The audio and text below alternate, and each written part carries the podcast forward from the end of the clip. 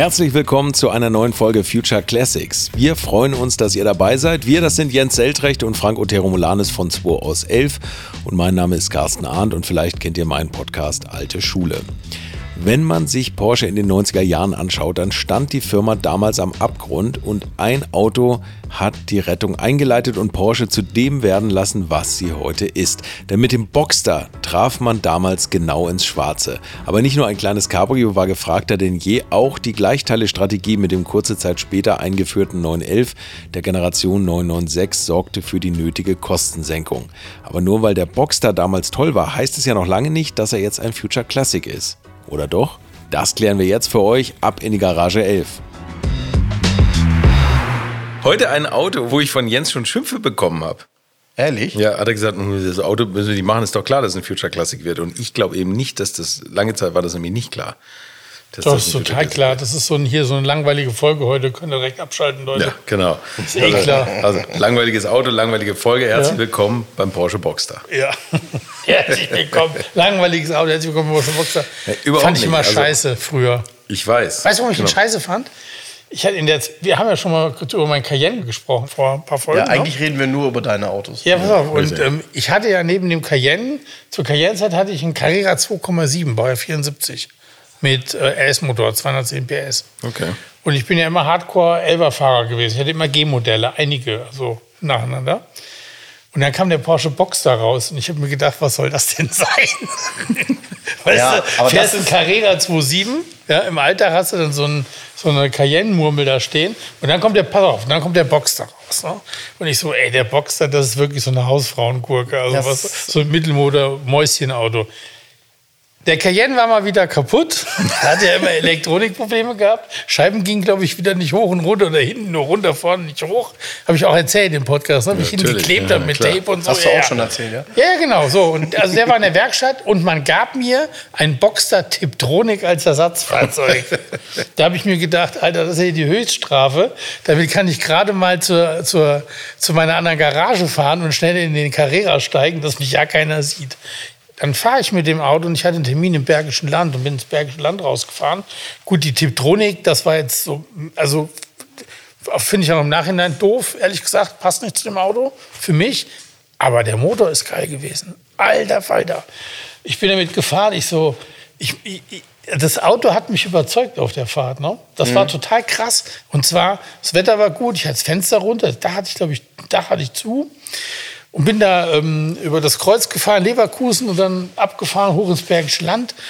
Der Ansaug von dem Motor ist auf der Fahrerseite, also der hat ja ähm, an, den Seiten hinten so Lüftungs, wie Lüftungsschlitze eigentlich, ne? oder so. Wie, nennt, ja, wie sagt wo der Motor belüftet wird, ja, ja klar. genau. Ja. Und die Ansaugseite ist die Fahrerseite. Und du sitzt da und trittst aufs Gaspedal und das Ansauggeräusch und wie dieser 2,7 Liter Sechszylinder hochdreht, hat mich total an. Ich hatte früher äh, vor dem Carrera hatte ich ein schmal, ich hatte mehrere schmale 2,7er G-Modelle, fand ich immer ganz cool. Ist auch heute noch so ein bisschen Immer noch ein cooles Auto. Hä? Mega cool. Noch. Ja, ja, mega cooles ja. Auto gewesen. Und das hat mich an die erinnert, vom Sound her. Weil dieser 2.7er Motor mit diesem Ansauggeräusch, du hörst, wie der hochdreht neben dir, an deinem Ohr praktisch, wenn das Fenster auf ist. Und das war so intensiv. Da hat mich das Auto überzeugt. Fand ich total cool. Es ist ein richtiger Porsche. Ja, From Zero to Hero. Ja, genau. Hero. Ne? Es das, ist ein richtiger Porsche. Ja, und das, das Geile ist ja eigentlich, das ist eigentlich ein viel zu kleiner Motor und du da vergraulst natürlich jetzt die ganzen. Ist kein zu kleiner Motor. Nein, nein, aber natürlich. Also, guck mal, jetzt mal, also zu kleiner Motor meinst du wegen 204 PS? 204 PS, das ah, ja, meine ich. 2,7 Liter ist natürlich ein toller Motor. Ja, aber, nee, aber was ich jetzt sagen wollte, ist eigentlich, du vergraulst natürlich die gusseisernen Luftgekühlt-Fans, die sagen, ja, das Geräusch, das ist ja natürlich mit der Wasserkühlung komplett komplett kaputt Quatsch. Totaler Quatsch. Totaler es geht Quatsch. um die Zündfolge und es geht um die Anordnung der Zylinder und Boxermotor und das macht den Sound. Genau. Ja, aber ja, komischerweise ist das ja äh, irgendwie nur eine Wiederholung der Geschichte, weil beim 924 haben die Porsche-Fahrer genauso reagiert. Ich meine, was soll das denn? Ne? so. äh, klar, das ist natürlich jetzt nicht ganz zu vergleichen mit einem äh, Boxster, weil. Gar nicht. Äh, weil, Frank, was ist los? Weil, nein, weil, weil natürlich der Boxster dann doch viel mehr Leistung hatte und eben äh, eine andere Auto. Klientel. Anderes Auto, ist ja. ja klar. Aber auch damals wurde die Nase gerümpft und gesagt, äh, ist ja kein richtiger Porsche. Es kommt halt immer wieder so dieses. Das kommt immer. Aber Porsche, die, die tragen immer Schläge, stecken immer Prügel ein, aber zum Schluss verkaufen sie immer mehr als vorher. Und das ist wirklich faszinierend an der Marke. Die alten Fans finden immer das Neue doof erst und dann kaufen sie neue Kunden und die alten doch. Und also Porsche ist ja wirklich, kommt ja aus den, aus, von einem Erfolg zum nächsten. Aber man hat ja lange überlegt, und das ist ja ähnlich wie beim 944, doch auch einen Vierzylinder dafür zu entwickeln. Ne? Ja, und hat es dann und, zum Glück, würde ich mal Glück sagen, gelassen. gelassen. Ja. Denn ähm, der Sechszylinder ist schon ein Traum in dem Auto und ist aus meiner Sicht eben auch in der ähm, damaligen Roadster-Landschaft eben was Besonderes gewesen. Also es gab natürlich ein, zwei andere Marken, die es auch gebracht haben, aber Ende der 90er ähm, waren die meisten eben dann die kleineren Roadster alles Vierzylinder. Ähm, so ein bisschen ist auch hier ja der, der Mazda MX5 schuld, dass äh, irgendwann genau. Porsche gesagt hat, Mensch, äh, vielleicht brauchen wir auch mal so einen, so einen, äh, so einen kleinen Roadster. Und ähm, ja, sie haben es dann eben anders gemacht. Und das Auto war von vornherein, muss man sagen, auch über den anderen positioniert. Also der war teurer als ein SLK, der war viel teurer als ein Z3. Ähm, er hatte eben nur Sechszylindermotoren. Und äh, aus meiner Sicht war das, ich habe das damals schon gemerkt, ähm, eine, eine Liga drüber. Schon ein etwas besondereres Auto als, ähm, als diese Vierzylinder Roadster, die es dann doch in der Zeit, echt Ende der 90er, nee, war ja von jeder Marke die, die, Idee ist ja eine ganz andere. Porsche, Porsche wollte einen neuen Einsteiger-Porsche produzieren oder präsentieren, hat eine Studie präsentiert und hat sich am 550 Spider orientiert sozusagen, mhm. also an einer alten Vorlage. Ja, so. Und ich finde übrigens auch, die Studie, ich war am Anfang ein bisschen enttäuscht von der Form, wie der auf den Markt kam, weil die Studie doch geiler war. Ja, das ist, können wir gleich nochmal drüber die reden. Studie das ist, ist das große Problem. Ja. Und die, ist, die hat mehr Sex, die Kurven sind ein bisschen schärfer. So irgendwie, wenn du es dir genau anschaust, haben sie das Design ja übernommen. Jetzt die Frontschürze oder die Öffnung der, der Lüfte, so, aber die Studie ist einfach das knackigere Auto. Ja. Immerhin hat es die Farbkombi. Die Studie war ja in, in, so einem dunklen Silber und innen drin in einem Rot, das Boxster-Rot. Mhm. Und das hat es ja immerhin in die Serie geschafft. Ich bin auch immer noch, für mich, ich gucke tatsächlich öfters nach Boxstern, auch im, im Netz. Gibt es welche oder was gibt es, zu welchen Preisen und so weiter. Cool sind so leichte Fehlfarben wie dieses helle Gelb oder so. Oder das, Ozeanjade. Dieses grün Ozeanjade. Ja, das ist, das, auch das ganz ist auch cool. Farbe, aber ja. eigentlich muss ein früher Boxster Silber sein und Boxster rotes Leder haben. Ja, dann ist das so, wie er vorgestellt wurde. Genau. Ne? Das stimmt. Und, also, und ein 2,7 Liter Handschalter und so, so ganz pur schlicht. Und was ich noch cool fand beim Boxster, man konnte den, wie der auf den Markt kam, extremst schlicht bestellen, also ja. ohne Extras. Und ich weiß noch, da im Ohne P Klima sogar. Ne? Ja, pass auf, also das, ja. genau. Und da im PZ, wie der Cayenne da mal wieder in der Werkstatt stand, da kam ein älterer Herr in den Service gefahren, der hatte einen weißen Boxster ohne jegliches Extra. Und zwar, der hatte kein Radio und keine Klima. Wenn du keine Klima hast, hast du drei Drehknöpfe wie im VW Golf, Heizungsanlage. Ja. Und das du hast da drunter auch nur das halbe Cockpit. Kannst ja, ja, du auch haben, klar. weißt du, wo das nicht genau, so Mittelkonsole genau. war anders gestaltet. Die Mittelkonsole genau, war richtig. völlig schlicht Und der hatte keine Extras im Auto, Und der Wagen einziges. entspricht total dem 550er-Gedanken, finde ich. Ja, weil, genau, das, das entspricht diesem Gedanken, einen, einen, einen Roadster zu haben, der nicht so also nicht verspielt, verweichlicht ist. Genau. Ich meine, wozu brauchst du einen Roadster mit, mit einem dünnen Stoff, da wozu brauchst du eine Klimaautomatik, ne? So, ja. Reizung reicht, der arme ja. Füße, fertig aus. Und dieser Herr, der war Weisheit und hatte diese, kein einziges Extra. Das Auto hat mich immer fasziniert. Da habe ich lange immer mal wieder geguckt, findest du auch ganz selten. Ja.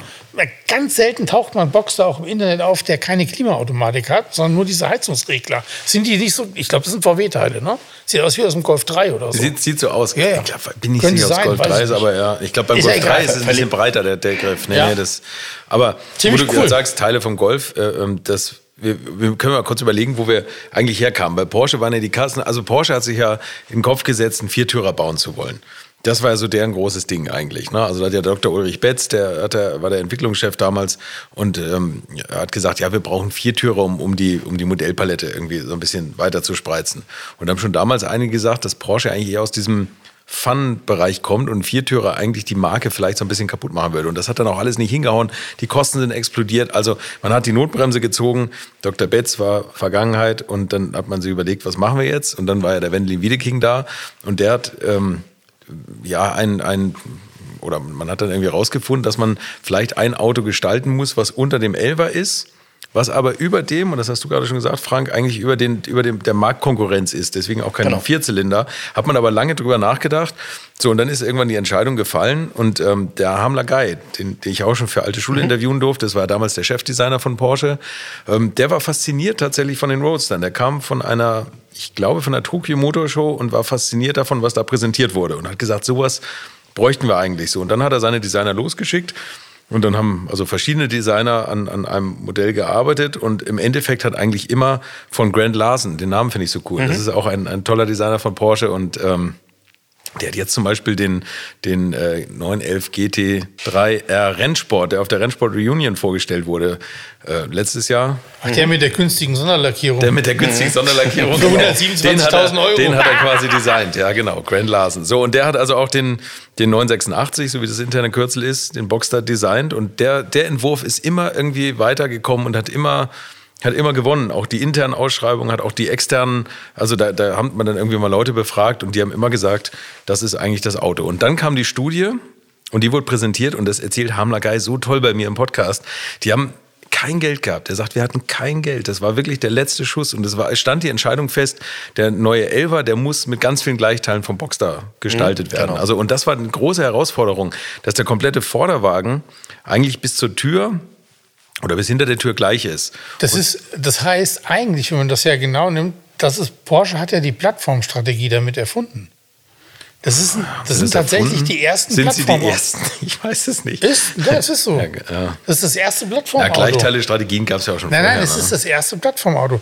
Das ist ja die gleiche Plattform. Es ist ja nicht nur, das ist ja die komplette Front, die Technik ist ja identisch. Das ist wirklich verrückt, weil man hat ja einen Mittelmotor und einen Heckmotor genau. auf dem gleichen, also genau. das Auto quasi auslaufen lassen, genau. vorne relativ gleich und hinten komplett unterschiedliche Konzepte eigentlich eingebaut. Genau. So. Na gut, auf jeden Fall hat Hamler Guy gesagt, die, die waren dann äh, 1993 ähm, in, auf der Detroit Motor Show eigentlich war Porsche schon fast abgeschrieben. Und natürlich war die Welt neugierig, was Porsche machen würde.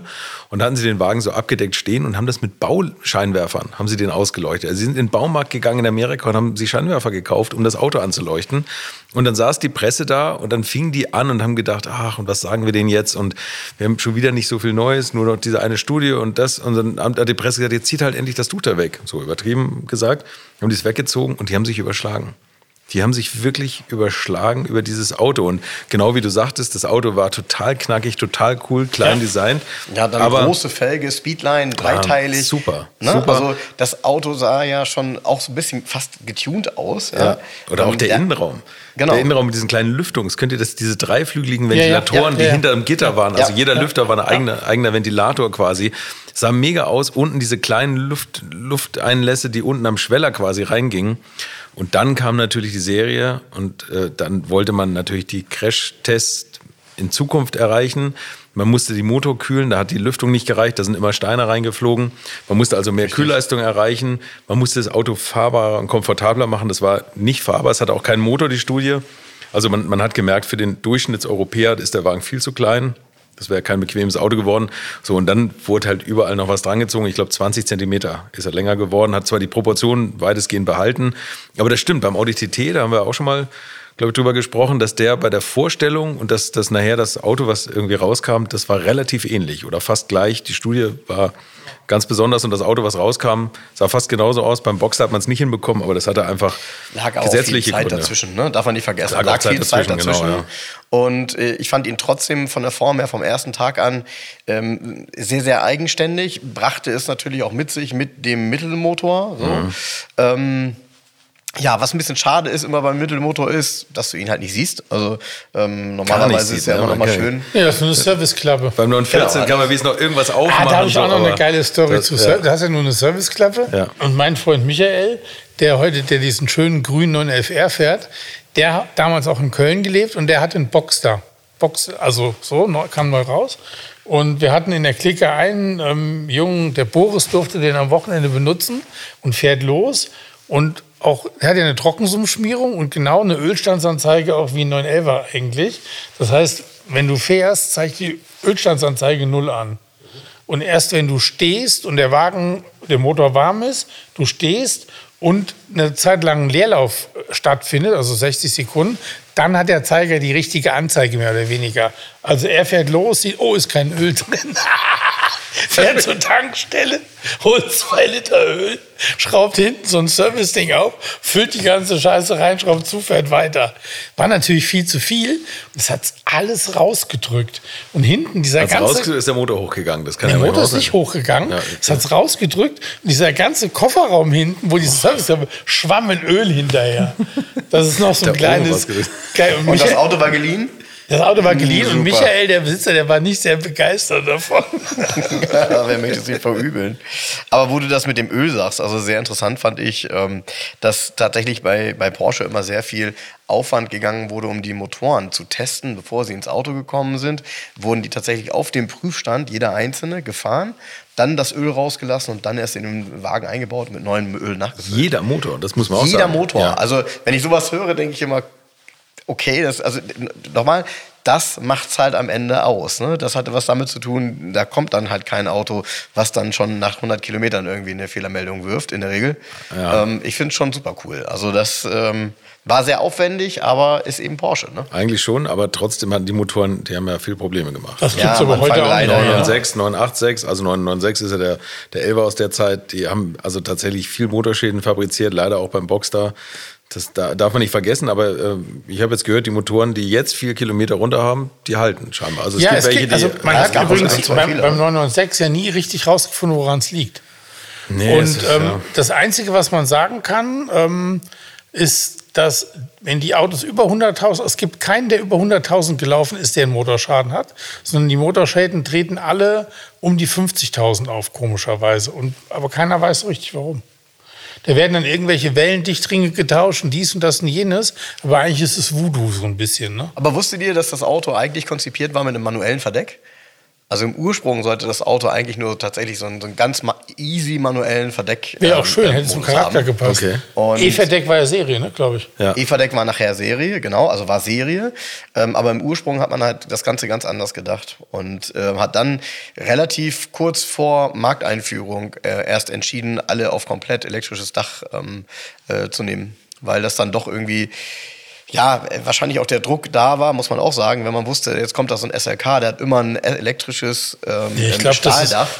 ja. Ähm, ich glaube, in der Klasse erst Auto waren ja nicht billig, ne? Also, Jetzt ist sorry. auch eine Importgeschichte. Also äh, ganz klar ist ja USA ein großer Markt. Klar. Und ich glaube nicht, dass das da angekommen wäre, wenn man da hätte irgendwas manuell rummachen manuell muss, ne? machen Du, müssen und das, das. Dach, das haben die doch, wo du gerade sagst, Mercedes. Die haben ja mit Mercedes Richtig. zusammen eine, Eine Firma eine gegründet. Firma gegründet, um Dächer zu entwickeln oder die Dach, den Dachmechanismus Wie hieß zu die, entwickeln. Pome? Die hieß Pome, ja, genau.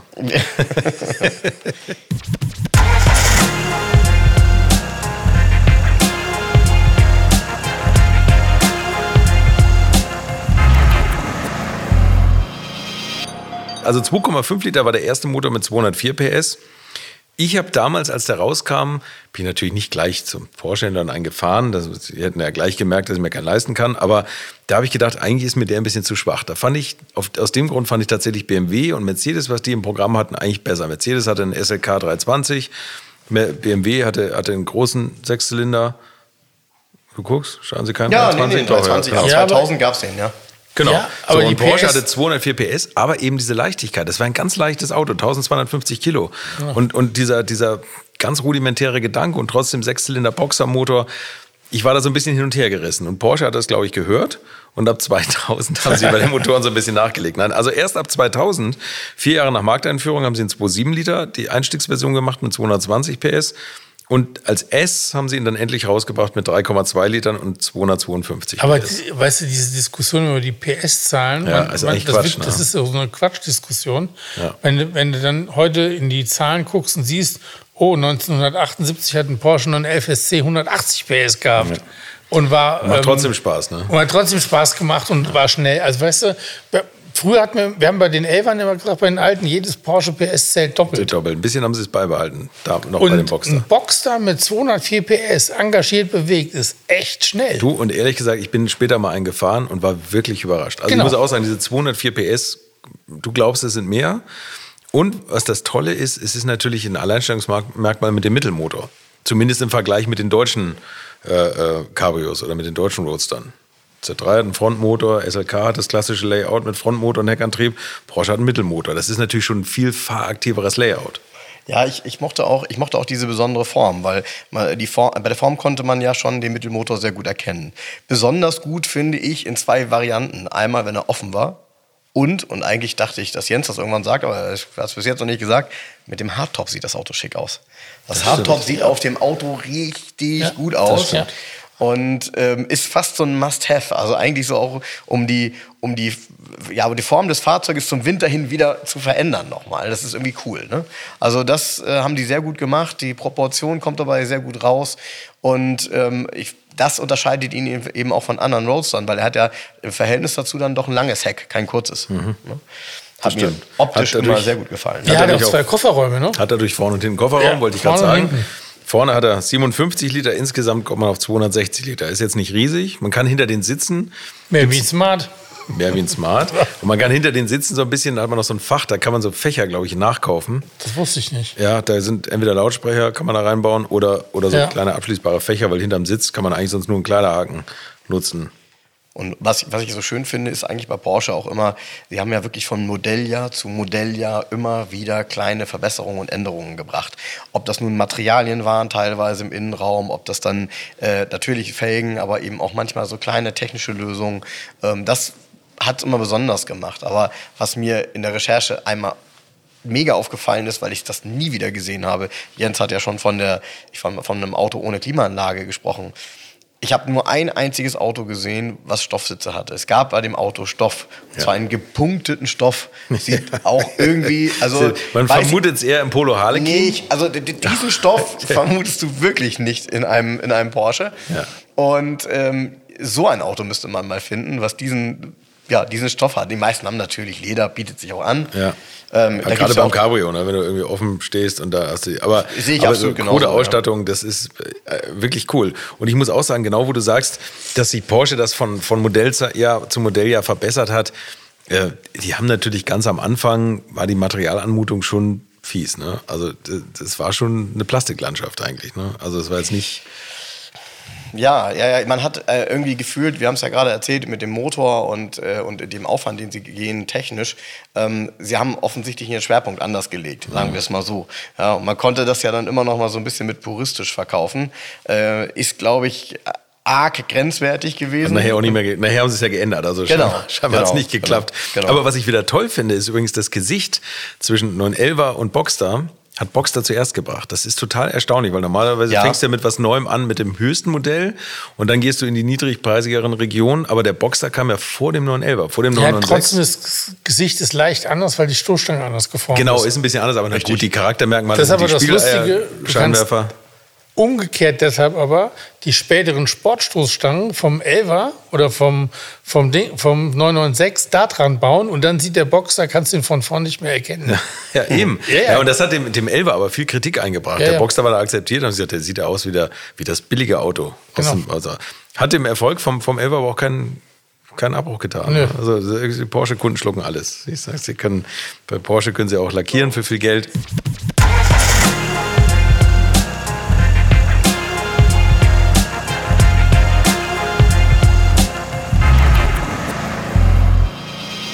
Die Presse hat sich überschlagen. Ne? Die Presse hat sich überschlagen mit diesem Hoffentlich nicht mit dem also Auto. Nein, nicht im wahrsten Sinne des Wortes, war kein TT ohne Spoiler. Nein, die haben, die haben den geliebt, in den höchsten Tönen gelobt. Und ja, der Motor, diese 204 PS, klingt so auf dem Papier ein bisschen schwachbrüstig, aber das war tatsächlich nicht das Problem. Aber das Fahrwerk war dem Motor überlegen. Das hat wahrscheinlich, das war die Quintessenz davon. Also ich erinnere mich noch, dass er tatsächlich in Deutschland am Anfang, glaube ich, nicht so erfolgreich war. Ich, aber ich mag da falsch liegen. Ähm, ich hatte so ein bisschen den Eindruck, dass man ihn auch immer so ein bisschen klein geredet hat, neben dem 911er, der dann ja auch neu kam. Mhm. Und immer so ein bisschen, dieses, dieser, immer dieser Spruch, immer wieder, der Porsche für Arme. Ja? Jemand, der einen 911er hat, der dann so runterguckt mhm. und sagt so, bah, ne? So. Ähm, und das Auto ist halt anders. Und ich finde, ähm, er ist in vielerlei Hinsicht, und das kam ja dann später bei den Nachfolgern und auch beim Cayman und so ja nochmal richtig zum Tragen, eigentlich ist das ja der, ja, der, der, der puristischere, vielleicht sogar echtere Porsche in vielerlei Hinsicht. Das ist ja das ne? Problem, ne? Der musste ja immer ein bisschen künstlich auch auf Abstand zum Elver gehalten werden. Total, ja klar. Ganz wichtig, dass der Elver muss natürlich vorne liegen. Man hatte tatsächlich, also ehrlich gesagt, die Motorsportabteilung sagen immer, Mittelmotor ist natürlich das viel bessere Layout, um Rennautos darauf basierend zu bauen. Und das war auch immer mal so ein Gerücht. Aber Wendlin Wiedeking mit seinen leeren Kassen, der war ja großer äh, als Gegner eigentlich des Motorsports, was eigentlich mhm. gar nicht zu Porsche passt, aber der hat natürlich alle Motorsportaktivitäten erstmal im Keim erstickt weil er gesagt hat, wir müssen jetzt erstmal Geld verdienen und dann können wir uns überlegen, wo wir wieder in Le Mans antreten oder was weiß ich was. Und, und so hat er es da auch gemacht. Es ging mal wirklich diese Gerüchte rum, dass auf der Basis ein Rennwagen gebaut werden würde, aber das ist dann tatsächlich auch nur beim Gerücht geblieben. Naja gut, bei den Nachfolgern ist es ja dann schon in die Richtung gegangen. Ne? Ja, klar. Also Cayman. Äh, kennen wir ja alle, da gibt es dann wirklich äh, extremst sportliche Modelle, die auch extrem schnell zu fahren sind ähm, und eine sehr, sehr gute Basis dafür bieten. Ich finde, das ist halt beim, äh, bei dem Auto äh, auch ja, das ist so ein bisschen dieser, dieser Grundgedanke dahinter, ist einfach ein puristisches Auto zu bauen. Und wenn man so ein Auto findet, wie Jens ihn beschrieben hat, also puristisch, fast ohne Ausstattung, weil das, was du zum Fahren brauchst, gerade bei einem Roadster, hat er alles serienmäßig an Bord. Er hat eine tolle Schaltung, er hat einen tollen Motor. Ähm, auch da, ne, wenn ich mir das jetzt so ausdenke, ja, natürlich ist eine Klimaanlage schön, aber als Fun-Auto brauche ich das nicht unbedingt so. Nö, kann man das Nö. Dach aufmachen, ne? Äh, genau, ja, genau. Absolut. Genau. Was ihn vom Elber auch so unterscheidet, natürlich ist da am Anfang dieses Platzangebot drin. Das ist ja auch so toll. Ne? Das ist ein kleines Auto, man hat natürlich keinen 2 plus 2 Sitzer, aber nach vorne hin, finde ich, hat man ein super tolles Raumgefühl in dem Auto. Also der, du sitzt drin wie in einem Porsche. Und das ist wirklich ganz eigen bei der Marke. Weißt du warum? Man setzt sich rein, ja, weil es ein Porsche, Porsche ist. ist. Ja, ich mir fast gedacht. Ja. Verdammt, jetzt ist es raus. Nein, aber du machst die Tür zu, du stellst den Sitz ein, du stellst das Lenkrad ein und das Ding passt wie ein gut genähter ja. Handschuh. Und ähm, der Unterschied zum Elva sind die, nur die drei Instrumente vorne, drei verschachtelte Rundinstrumente. Der Elva hat ja fünf. Das vielleicht auch so ein bisschen Geld einsparen musste, aber äh, ja, ansonsten ist der ist es ein tolles Auto. Hinten einen ausfahrbaren Spoiler hat er auch, so eine kleine, kleine Lippe, die hinten rausfährt, die die Form ja so ein bisschen unterbricht, wenn man, wenn man schnell fährt, aber im Stand sieht das Ding wirklich scharf aus. Mittelauspuff finde ich ist auch immer noch mal so ein war Thema. übrigens auch so ein Ding, was mega teuer in der Produktion war. Was man zum Glück nicht weggestrichen hat für die Serie nachher. Mhm. Also das hat man, hat man im Showcar gehabt natürlich eine Reminiszenz an den 550 mhm. und dann hat man es aber trotzdem in der Serie drin gelassen. Ich finde, es ist auch ein Markenzeichen für einen Boxster. Also ja. Mittelauspuff ist, finde ich, mittlerweile so ein, so ein absolutes Markenzeichen, hat sich ja auch ewig dann gehalten. Wo sollte der auch sonst an dem Heck sein? Keine Ahnung, wie es aussehen würde. Ja, links und rechts, links wie bei anderen Autos genau. auch. Ne, Totales Rätsel. Nee, ich weiß nicht. Ja, also von daher, ich, ich finde es ich das super konsequent. Ähm, ich mag das Auto halt immer und immer mehr. Und das Einzige, was tatsächlich schade ist, er ist gar nicht so oft in, schön, so oft in schönen Farbkombinationen. Also sie sind meistens tatsächlich mh, mm, relativ unspektakulär. Schwarz, schwarz, silber, schwarz.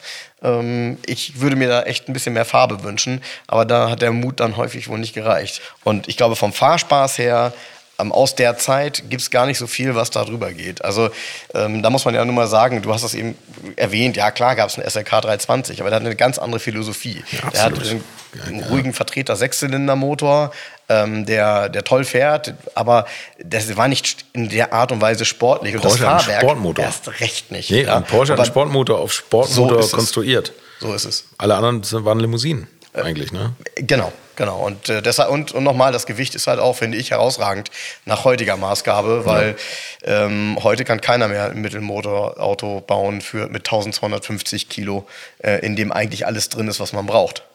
Schwierig. Ja, schwierig. Das kaum, kaum noch. Wer baut heute überhaupt es gibt noch ein Auto, was äh, 2004 gebaut wurde, also das letzte Baujahr, in GT Silber.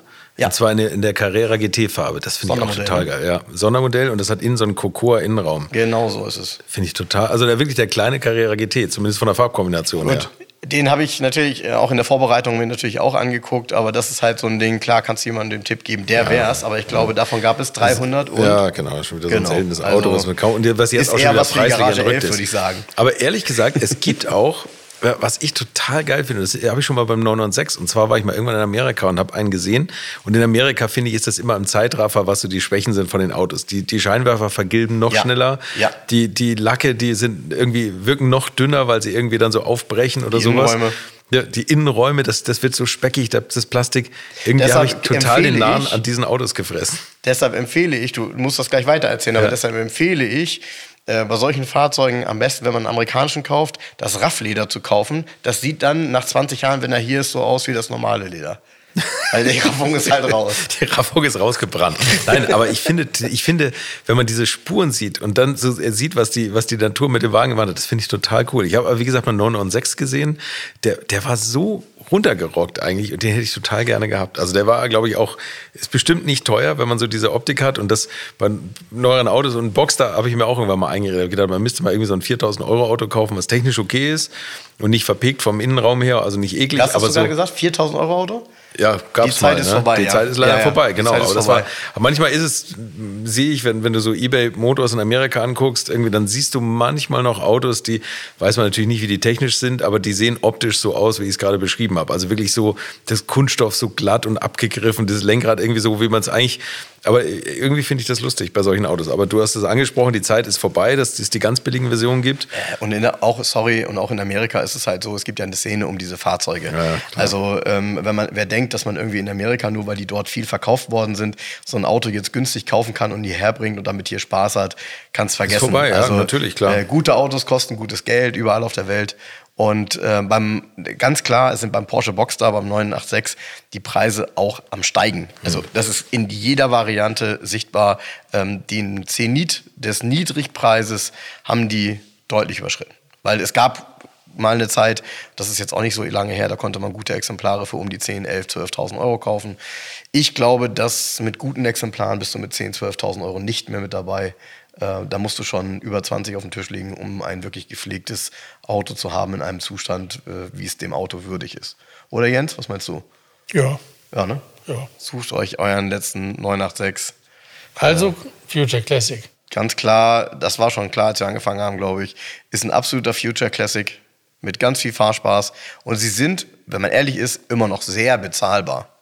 Weil die Langzeitqualität bei dem Auto ist grundsätzlich erstmal vorhanden. Also du siehst ja bei so einem Auto, sorry, ähm, im Vergleich zu manch anderem Auto aus Ende der 90er, Anfang der 2000er auch in der Regel keinen Rost. Nee, das stimmt. Genau. Also diese, das haben sie, Genau. haben sie gut ja, gemacht. Ist ja nochmal eine ganz wesentliche Geschichte bei einem Ist Auto. ja in Finnland gebaut worden. Vielleicht haben sie da schon gesagt, das ist ein bisschen. Nicht nur in Finnland gebaut. Nein, nicht auch. nur in Finnland. Gibt es übrigens in der Fahrgestellnummer, kann man auch S sehen. Ne? Ja. Sind die in Stuttgart gebaut, aber ich glaube, der überwiegende Teil. Ne? In Wal bei Walmet. So, jetzt haben wir gar nicht gesagt, wo, woher der Name kommt. Boxster. Wer weiß es? vom Vom Boxermotor. BMW-Motorrad Boxer und? Roadster, oder? Ja, klar. Ja. Hm? Von was? Boxer und Roadster, das ist ein zusammengesetzter Name. Genau. Ja, äh, hat viele Alleinstellungsmerkmale, deshalb ganz klar Future Classic. Für mich auch. Für mich auch. So, dann haben wir es. Tschüss. Tschüss. Bis zum nächsten Mal.